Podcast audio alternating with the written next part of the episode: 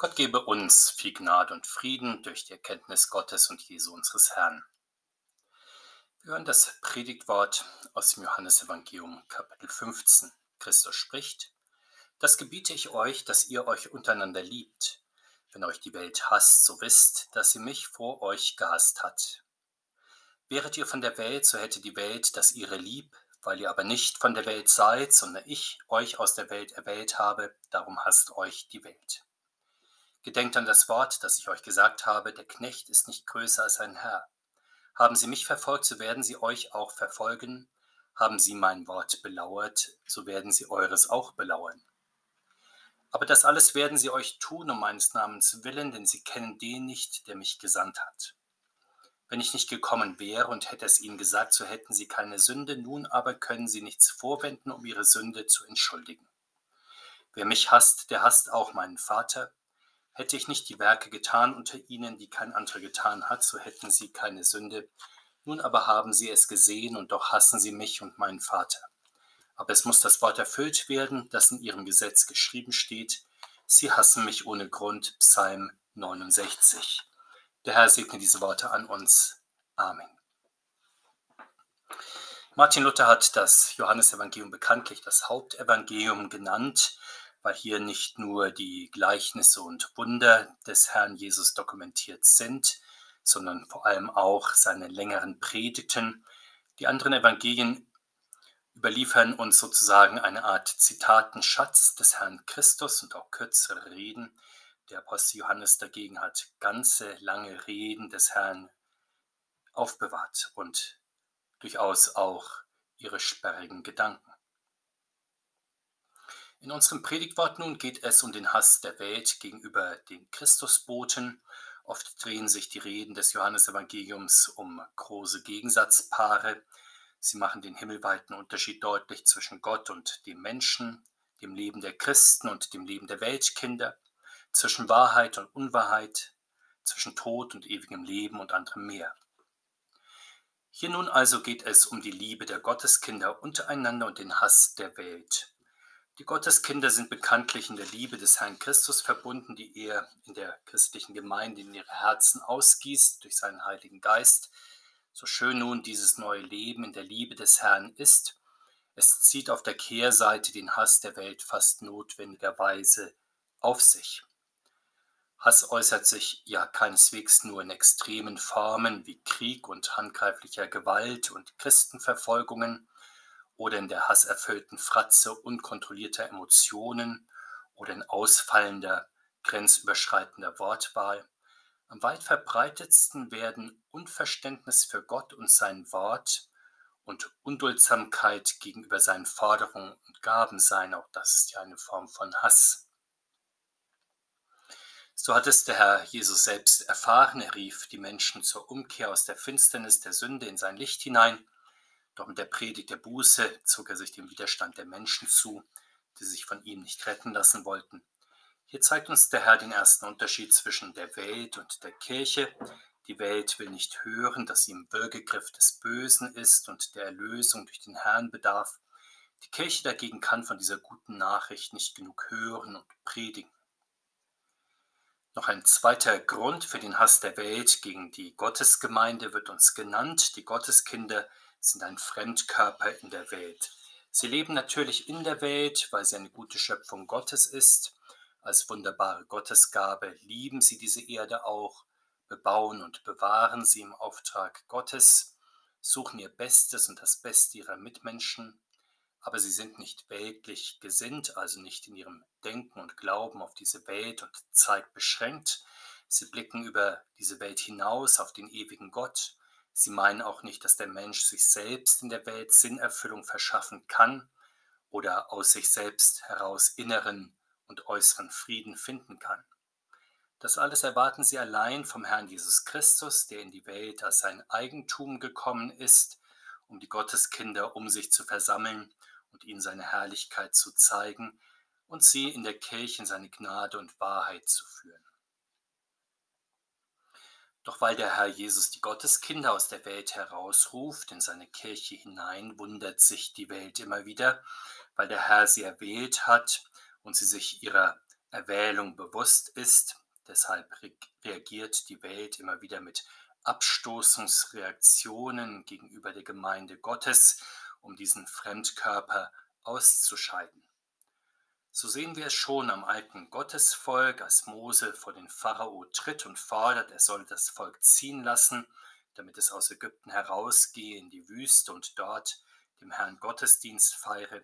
Da entbrennt der Hass des Pharao und er verhärtet sein Herz mehr und mehr.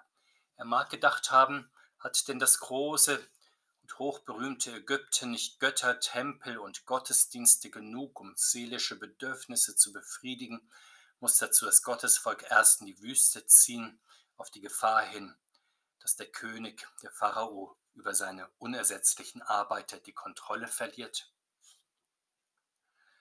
Und wenn heute die Kirche im Auftrag ihres Herrn verkündigt, dass die Christen nicht aufgehen sollen in der Welt und ihren Sorgen, ihren Leidenschaften, ihren Aufgaben und ihren Krisen, sondern dass sie sich vom Herrn aus dieser vergehenden Welt herausrufen und herausretten lassen sollen in seine Kirche hinein, um hier das Heil für ihre Seelen in Zeit und Ewigkeit zu finden. Wo dies bezeugt wird, da wird der Widerstand dann nicht ausbleiben, denn die Welt fragt sich ja, wo führt das hin, wenn Christen ihr Vertrauen ganz und gar auf den Herrn Christus setzen, am Werktag und am Feiertag, geht die Kirche dann nicht der Welt verloren, verliert sie dann nicht die Bodenhaftung? Das ist ja immer wieder die Angst der Welt und diese Furcht weicht auch dann nicht, wenn Teile der Kirche der Welt immer wieder ihre eigene Harmlosigkeit versichern oder auch die Nützlichkeit des Glaubens und der Religion für die Welt zu erweisen suchen. Gotteskinder aber wissen sich ja nicht allein aus der Welt heraus in die Kirche hineingerufen, sondern sie wissen sich sogar erwählt. Der Herr hat sie schon vor der Zeit erwählt und in ihm sind sie gerettet. Durch ihn wollen sie das ewige Leben haben. Davon wollen sie auch beständig in der christlichen Verkündigung hören, um dadurch in ihrem Glauben gestärkt zu werden. Auch das ruft immer wieder Ärger von Weltkindern hervor, sei es den Neid über eine Erwählung, aus der sie sich vielleicht ausgeschlossen fühlen, weil sie nicht genau wissen, wie sie Anteil an ihr bekommen können, sei es, weil sie von einer besonderen Erwählung durch Gott gar nichts wissen wollen, weil sie beseelt sind von der Vision, dass alle Menschen Brüder werden aus der Vereinigung der Seelen, eben nicht durch die Erwählung Gottes, sondern durch die Verbrüderung der Menschen untereinander, sei es nun durch den Humanismus, den Sozialismus, den Globalismus, den technischen Transhumanismus oder anderes mehr.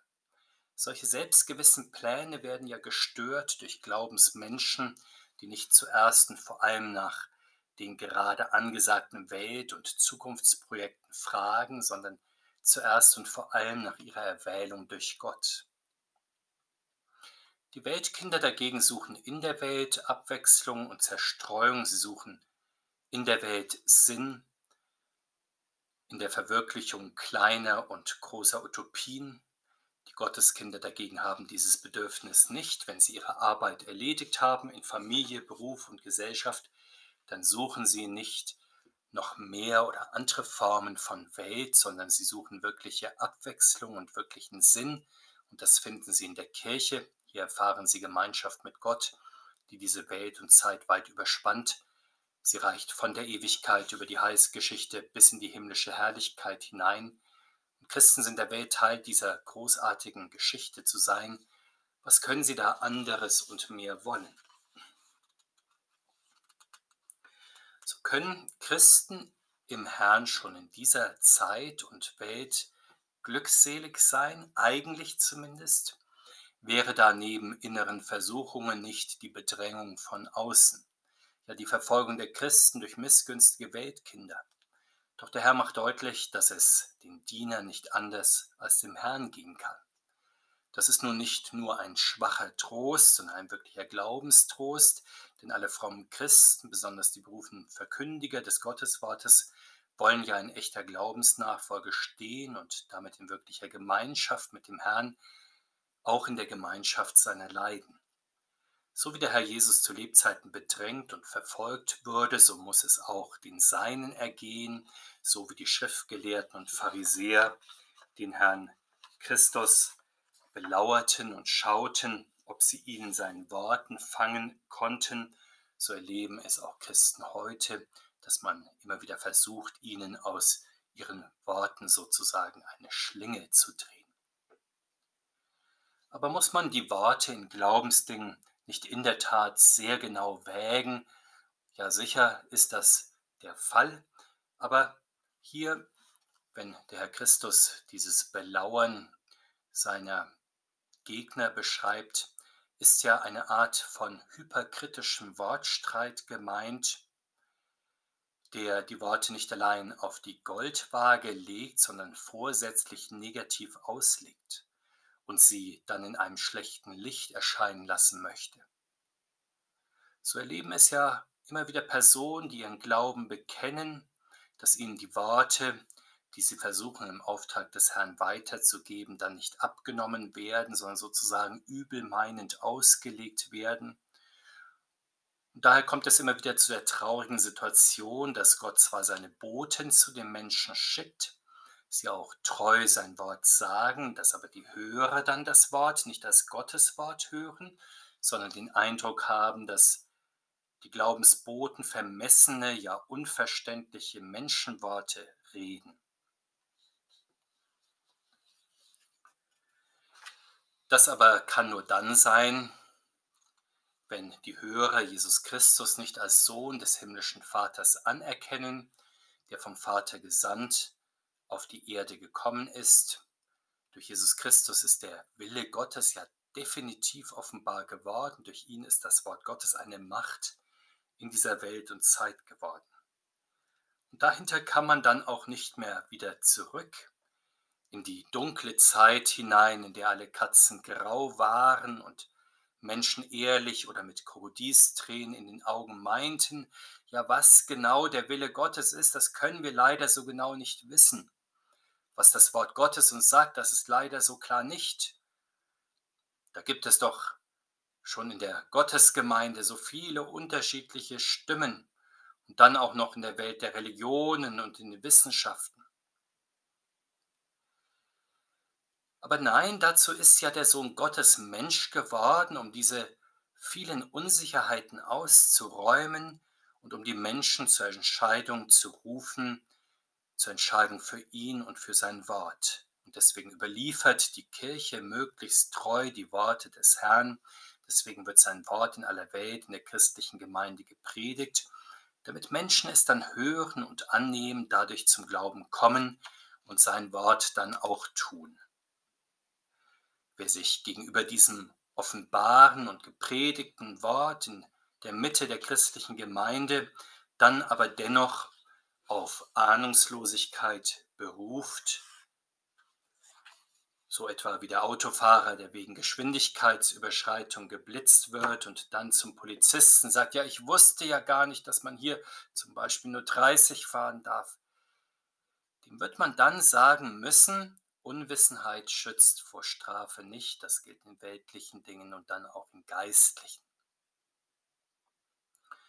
So tut es der Herr Jesus auch gegenüber seinen hören, über die er feststellt, wenn ich nicht gekommen wäre und hätte es ihnen gesagt, so hätten sie keine Sünde, nun aber können sie nichts vorwenden, um ihre Sünde zu entschuldigen. Der Jesus zeigt hier sozusagen die Ur- und Wurzelsünde, das ist die Verwerfung des Herrn, der zu den Menschen kommt und zu ihnen spricht durch sein Wort der Heiligen Schrift oder durch sein Wort, das die Boten zu den Menschen tragen und ihnen ausrichten. Wird dieses Wort dann ausgeschlagen oder zurückgewiesen, so kann man sich nicht damit entschuldigen, dass man es ja nicht gehört hat. Natürlich fehlt es auch heute, so wie damals, nicht an Entschuldigungsversuchen. Die ungläubigen Hörer von Jesus damals beriefen sich auf ihre große Liebe zu Gott, dem himmlischen Vater, um ihre Verwerfung des Gottessohnes zu rechtfertigen. Und auch heute begründen ja manche Menschen ihr Fehlen im Gottesdienst damit, dass sie den Schöpfer und die Schöpfung so sehr lieben? Oder einfacher als die Kirche an Gott glauben? Und andere wiederum sagen, sie würden schon am Gottesdienst der Gemeinde teilnehmen, wenn gewisse Bedingungen erfüllt wären. Dann stellen Menschen die unterschiedlichsten Anforderungen, etwa an die Verkündigung der Verkündiger, an die Gestaltung des Gottesdienstes, an den Gottesdienstraum, an die Gottesdienstzeit, an die Gottesdienstteilnehmer und vieles anderes mehr. Bei manchen ist die Liste eher kurz, bei anderen wiederum sehr lang. Manche finden dann auch ihren Gottesdienst, indem sie dann dem Herrn begegnen, sein Wort im Glauben annehmen und dem Herrn folgen. Gott sei Lob und Dank, wenn das geschieht. Sehr viele aber kommen nicht von ihren Ansprüchen dann auch zur Erfüllung. Immer passt irgendetwas nicht. Ihnen ergeht es dann wie dem Durstigen, der auf einer Insel inmitten eines Süßwassersees verdurstet, weil er meint, dass er doch leider von lauter Salzwasser umgeben ist, das für ihn ungenießbar wäre. In dieser Weise sehen manche Menschen auch unserer Zeit immer wieder auf die Gottesdienste der Gemeinde, auf ihr Gemeindeleben, auf das Leben der treuen Christen. Sie sehen auch die Werke, die der Herr Christus in ihrer Mitte und auch anderswo tut, aber sie selbst bleiben bei ihrer kritischen, bei ihrer nur beobachtenden Haltung dem dreieinigen Gott gegenüber, der ihnen nahe kommen will, auch gegenüber dem christlichen Gottesdienst, der ihnen Vergebung und Leben schenken möchte, auch gegenüber den Gottesboten, die ihnen das Wort Gottes persönlich sagen möchten, auch gegenüber den frommen Christen, die vor ihren Augen im Glauben wachsen. Das also ist sozusagen auch eine Form des Hasses der Welt, des Hasses nun gegenüber Gott und seiner Gemeinde, der für sich bleiben und von Gott nicht wirklich etwas wissen möchte. Dafür gibt es eigentlich genau besehen gar keinen guten und vernünftigen Grund. Die grundlose Ablehnung der Welt erfährt schon in alter Zeit der Psalmbeter und dann der Herr Jesus selbst und in seiner Nachfolge alle Gottesboten. Das jedoch soll die Christen nicht deprimieren oder gar dazu bringen, dass sie ihre Bemühungen für sinnlos halten. Im Gegenteil, in dieser Erfahrung liegt der Trost des Herrn, er ist Hinweis für alle frommen Christen darauf, dass sie doch in echter Glaubensnachfolge stehen und damit in wirklicher Gemeinschaft mit dem Herrn, in der Gemeinschaft des Kreuzes und der Auferstehung. Wir beten, Herr Jesus Christus, wir danken dir, dass du Mensch geworden bist, um den Menschen dein Wort zu sagen. Wir danken dir, dass du uns deine Boten schickst. Durch sie rufst du uns zur Umkehr, teilst uns dein Wort und deine Sakramente aus, leitest uns an zum Gebet und berufst uns in die Nachfolge des Alltags.